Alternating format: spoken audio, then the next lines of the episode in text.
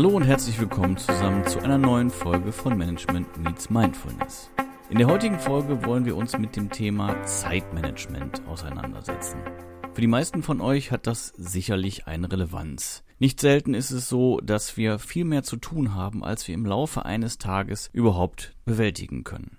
Die Gründe sind ganz unterschiedlich und es fühlt sich immer so an, als sei der Tag viel zu kurz. Das ist eine Sache, die ich auch bei mir selber immer wieder feststelle und mich deswegen bereits häufiger daraus resultierend mit dem Thema Selbstmanagement auseinandergesetzt habe. Das bedeutet noch lange nicht, dass ich ein Profi bin. Ganz im Gegenteil, ich habe immer noch das Gefühl, dass die Tage viel zu kurz sind. Allerdings, je mehr ich mich auf diese Techniken konzentriere und je mehr ich mich versuche eben selbst zu managen, desto erfolgreicher werde ich damit. Und das ist das, was ich euch heute auch mitgeben möchte. Vieles ist also von mir bereits auch selbst erprobt, was ich heute sage. Und da kommt dann vielleicht der ein oder andere Best Practice Case auch nochmal dazu. Steigen wir ein. Thema Zeitmanagement. Wir müssen uns mit dem Begriff zunächst einmal grundlegend auseinandersetzen. Weil was ist Zeitmanagement überhaupt? Die Zeit an sich ist ja überhaupt nicht beeinflussbar. Jeder von uns hat 24 Stunden am Tag zur Verfügung und kann die nutzen, wie er möchte. Was wir alle brauchen, sind grundsätzliche Dinge wie Schlaf und Ernährung. Da kann man kurzfristig mal dran sparen, aber langfristig ist das eben keine erfolgversprechende Strategie. Das heißt, wir müssen dann mit der übrig gebliebenen Zeit, also sagen wir mal zum Beispiel 16 Stunden, abzüglich der Zeit, die wir für Ernährung, für Körperpflege etc. benötigen, sind wir also irgendwo so bei 13 bis 14 Stunden, die wir maximal am Tag zur Verfügung haben. Und in diese Zeit kommen natürlich ganz, ganz viele unterschiedliche Dinge hinein. Selbstverständlich darum geht es hier im Podcast natürlich maßgeblich, kommt die Arbeit in dieses Zeitfenster, aber gleichermaßen auch die Familie, die Freunde, die Hobbys. Und da haben wir schon einen ganz, ganz relevanten Punkt, weil je nachdem, wie ihr getaktet seid, kommt irgendwas zu kurz.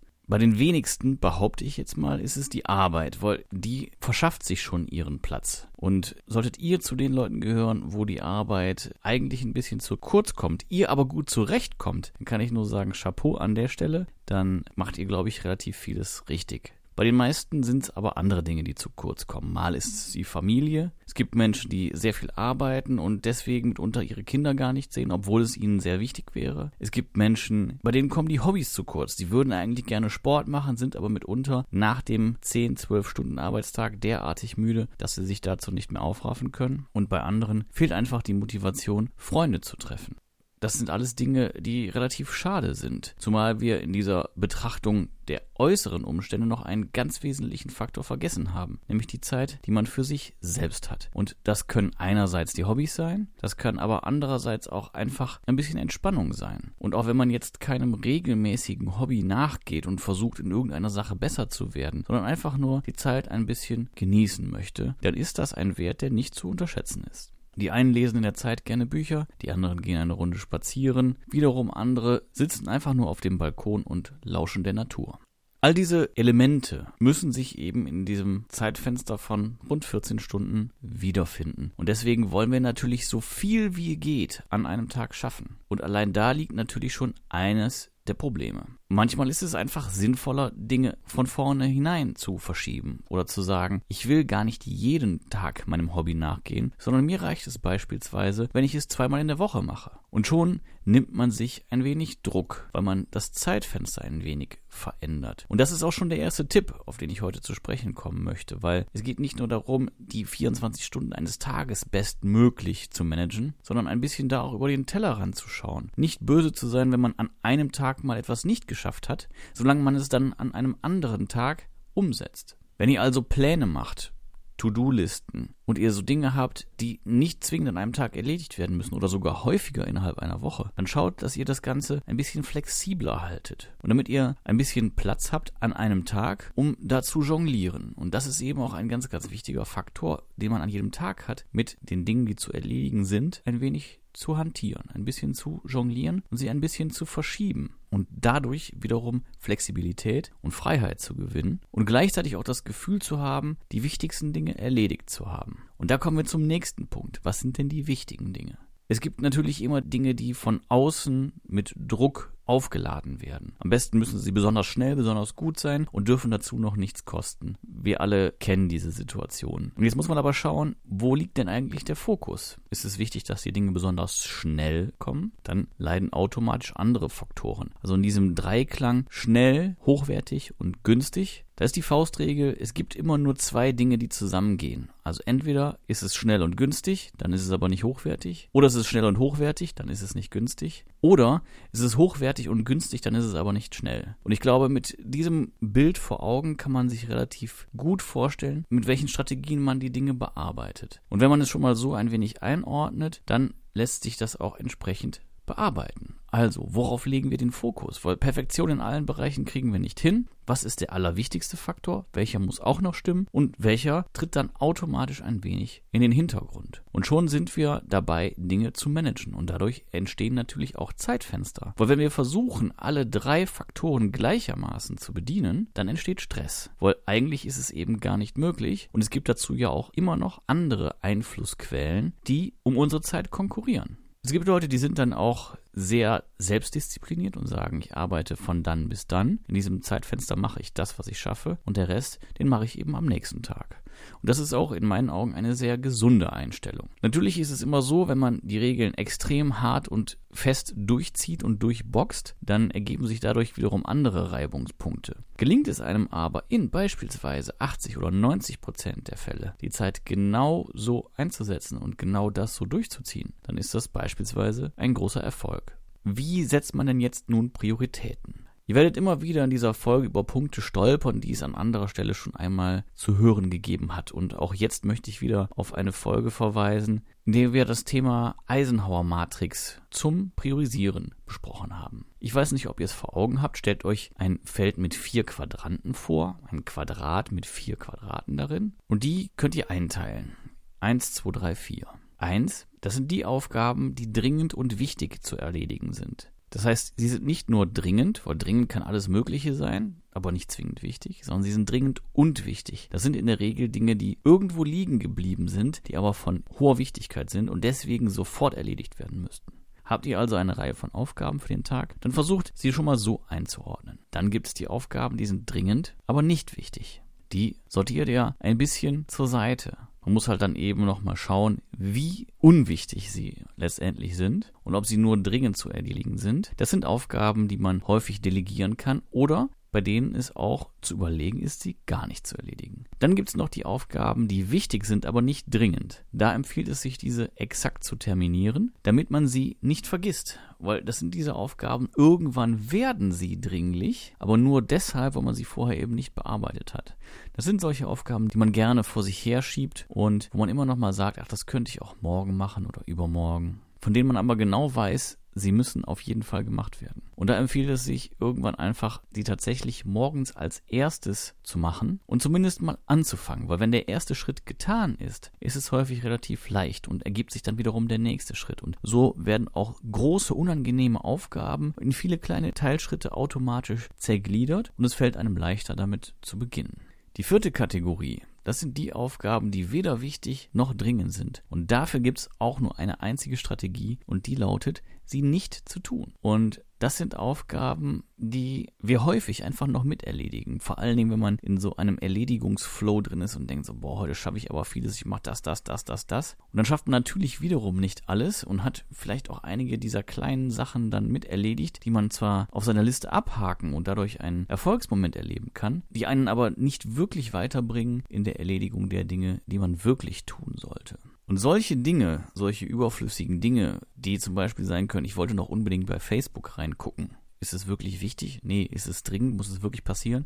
Nee. Und dann verheddert man sich ein bisschen bei Facebook oder bei Instagram oder wo auch immer. YouTube setzt hier das Medium eurer Wahl ein, was euch häufig Zeit klaut. Und deswegen ist es sinnvoll, solche Dinge auch mal in einer Liste zu erfassen. Was sind Zeitfresser? Bei welchen Dingen verliert ihr euch im Internet in irgendwelchen nichtigen Recherchen zum Beispiel? Oder mit wem telefoniert ihr einfach deutlich zu lange? Weil das Gespräch grundsätzlich zwar schon erledigt ist, aber man hier und da und dort und hier immer noch mal ein bisschen was austauscht, was eigentlich niemanden weiterbringt, was vielleicht auch nur passiert, damit man sich nicht der nächsten Aufgabe widmen muss. Und das sind diese Faktoren, da sagt man eben nachher, boah, jetzt habe ich super lange telefoniert, aber ein Großteil davon war einfach ohne Effekt Also notiert das, was sind die Zeitfresser und überlegt euch auch schon, was könnt ihr dagegen tun. Beispielsweise, wenn ihr zu lange telefoniert und immer wisst, da ist ein Mensch, der erzählt und erzählt und erzählt und ihr werdet den einfach nicht los. Was habt ihr für Möglichkeiten, da zu intervenieren? könnt ihr zum Beispiel einen anderen Termin vorgeben, ein weiteres Telefonat auf der anderen Leitung vorgeben oder irgendetwas, das es euch ermöglicht, das Gespräch zu unterbrechen. Und dann kann man ja schnell nochmal die Frage stellen, sollen wir später nochmal oder haben wir jetzt noch was? Und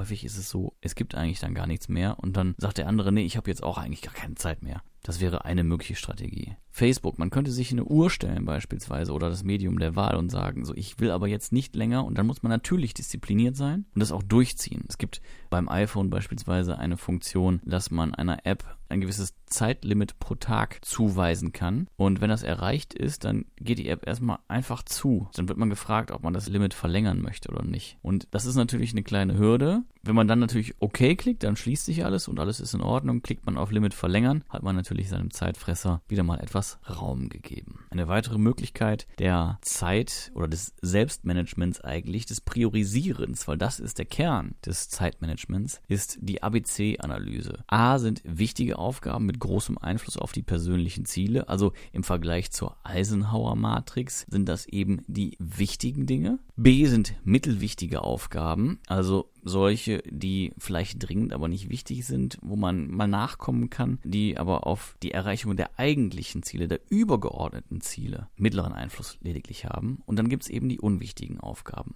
Auch da wissen wir wieder, die sollten eigentlich gar nicht erledigt werden. Und dann kann man das Ganze eben einteilen und sollte schauen, dass man 60 Prozent seiner Zeit im Quadranten A für die Erledigung der wichtigen Aufgaben verbringt, dass man ca. 30 Prozent mit den mittelwichtigen Aufgaben verbringt und 10 Prozent eben für die unwichtigen Aufgaben oder bestenfalls sogar null für die Extremisten unter uns. Und ganz wichtig ist auch nochmal beim Thema Zeitmanagement häufig verkalkuliert man sich ja einfach, weil man sich in irgendeinem Thema verrennt. Und da sollte man sich immer wieder vor Augen führen, was der Volkswissenschaftler Wilfrede Pareto herausgefunden hat nämlich dass 80 Prozent der Aufgaben nur zu 20 Prozent zum wesentlichen Ergebnis beitragen, wohingegen 20 Prozent der Aufgaben 80 Prozent des Ergebnisses oder des Umsatzes beispielsweise erwirtschaften. Und deswegen ist es sehr wichtig, sich zu fragen, woran arbeite ich eigentlich gerade? Sind es die wichtigen 20 Prozent, mit denen ich den größten Stein ins Rollen bringe? Oder sind es die 80 Prozent der Aufgaben, die eigentlich völlig irrelevant sind. Und gleichzeitig ist es so, dass wenn man eben sagt, dass die 80 Prozent der Aufgaben nur zu 20 Prozent Relevanz haben, ja, verdienen sie denn dann 100 Prozent des Einsatzes? Oder sollte man nicht dann lieber sagen, komm, wir machen da Abstriche, weil letztendlich ist es gar nicht erfolgskritisch,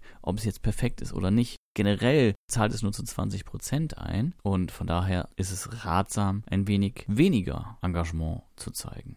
Jetzt haben wir eben über Selbstmanagement, über Priorisierungstechniken gesprochen und kamen ja eben von dem Punkt Zeitmanagement her. Also können wir jetzt nochmal zusammenfassend festhalten. Die Zeit an sich können wir nicht managen. Wir müssen eben schauen, wie viel Zeit steht uns am Tag überhaupt netto zur Verfügung und alle Verpflichtungen, die ihr habt, um die ihr nicht herumkommt, die müsst ihr natürlich von diesen maximal 14 Stunden ohnehin wieder abziehen. Und dann ist es natürlich sinnvoll, diese Aufgaben zu priorisieren, die wichtigen zu machen und die unwichtigen konsequent konsequent sein zu lassen und diese Zeitfresser, auf die man immer wieder hereinfällt, sie mal aufzulisten, sich ihrer bewusst zu werden und zu versuchen, sie in den Griff zu bekommen. Dass die Zeit, die den Zeitfressern überhaupt zur Verfügung steht, so weit reduziert wird, dass man sie ertragen kann und dass sie einen nicht davon abhalten, die wirklich wichtigen Dinge zu erledigen. Wenn ihr Listen macht und ihr euch To-Dos aufschreibt, dann empfiehlt es sich, für die To-Dos auch grobe Zeiten zu kalkulieren. Beispielsweise weiß ich ja, dass am Ende so eine Podcast-Folge ungefähr 15 Minuten lang werden wird. Ich plane dennoch etwas mehr Zeit ein, weil ich mache mich natürlich vorher nochmal ein bisschen schlau. Ich lese mich nochmal ein bisschen ein. Ich quatsch nochmal ein bisschen länger. Manchmal schmeiße ich auch nochmal ein bisschen was weg. Und deswegen reicht es nicht, wenn ich jetzt auf die 15 Minuten, die es am Ende sein werden, mir die Aufgabe terminiere, weil dann wird das Ganze niemals funktionieren, sondern ich nehme mir halt etwas mehr Zeit dafür. Und so geht das mit ganz, ganz vielen Aufgaben. Also schaut, dass ihr nicht nur das, was am Ende die Ausführung für Zeit in Anspruch nimmt, sondern überlegt auch, was habt ihr an Vorbereitung. Und dann, was am häufigsten vergessen wird, was habt ihr an Nachbereitung? Weil am Ende des Tages ist der Podcast dann fertig aufgenommen, aber was passiert dann? Dann sind natürlich auch noch ein paar Schritte zu tun und die vergisst man häufig. Also plant euch da ein bisschen mehr Zeit und vor allen Dingen ein bisschen mehr Puffer ein. Das ist in meiner Erfahrung ein ganz wichtiges Element für das Zeitmanagement. Puffer bei der Aufgabe, aber auch Puffer für den Tag. Weil wenn ihr euch den Tag jetzt dann so durchstrukturiert habt mit euren Aufgaben, die ihr grob schon mal geschätzt habt, und ihr habt dann die 10, die 12 Stunden komplett voll und dann auch noch zwei Stunden für Freizeit, sodass ihr auf die 14 kommt und sie minutiös ausgereizt habt, dann braucht ihr nur eine Kleinigkeit zu kommen und euer kompletter Plan ist hinüber. Von daher rechnet einen am besten großzügigen Puffer für Unvorhersehbares mit ein. Je mehr mögliche externe Faktoren es gibt, also E-Mails, Kollegen, Anrufe, Familie, was weiß denn ich, je mehr Faktoren auf euch einwirken können, desto größer muss der Puffer sein und desto kleiner ist das Zeitfenster, was ihr fest verplanen könnt.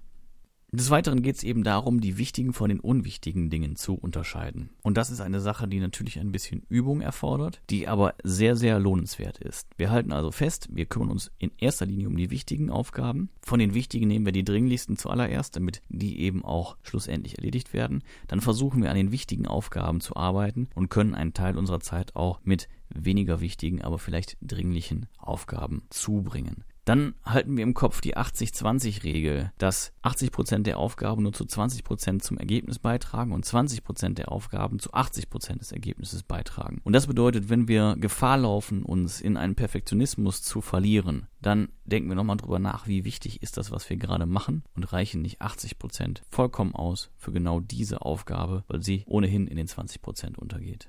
Und der wichtigste Punkt, der überall mitschwingt, ist. Es geht um das Selbstmanagement. Zeitmanagement ist Selbstmanagement. Natürlich kann man es hier und da noch ein bisschen abgrenzen, aber letztendlich könnt ihr die Zeit ja nicht managen. Ihr müsst euch selber managen. Und die Hürde bei dieser Geschichte ist, dass einerseits ihr selbst das Ziel der Arbeit seid, aber auch der Ausführende. Und das ist nicht die einfachste, sondern eher die schwierigste Übung, weil ihr wisst es ganz genau. Ihr könnt jemand anderem genau sagen, was er oder sie wann und in welcher Reihenfolge zu tun hat. Aber das für sich selber zu tun und eben den Blick Blick über den Tellerrand für sich selber zu haben, das erfordert Übung und ist eine sehr schwierige Herausforderung. Von daher kann ich euch nur empfehlen, hört genau in euch hinein, stellt fest, was eure Zeitfresser sind und überlegt euch, und das sprengt jetzt den Rahmen wieder, aber denkt dran, was sind eure wichtigsten Ziele? Ja? Wie priorisiert ihr? Vergesst nicht, dass Freizeit, dass ihr selbst auch Zeit benötigt und plant die in euren Tag mit ein.